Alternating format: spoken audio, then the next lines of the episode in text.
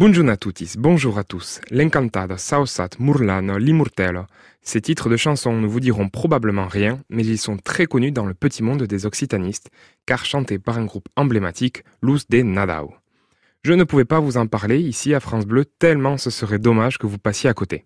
Attention, c'est un groupe de musique avec des instruments traditionnels, et je sais, malgré tout mon amour pour ce groupe, que ça ne plaît pas à tout le monde. Je vais quand même essayer de vous convaincre aujourd'hui. Dans chaque concert de Nadao, qu'on peut traduire par Noël, on y chante les secanto dont je vous ai déjà parlé. Et si vous ne comprenez pas l'occitan, rassurez-vous. Joan de Nadao, Jean de Nadao, le chanteur du groupe, explique en français avec un magnifique accent béarnais ce que raconte chaque chanson. Et dans ces chansons, on y retrouve des thèmes universels qui parleront à tous, occitanistes ou non. L'amour, la famille, l'ubiage, la guerre, l'amour, la famille, le voyage, la guerre, etc.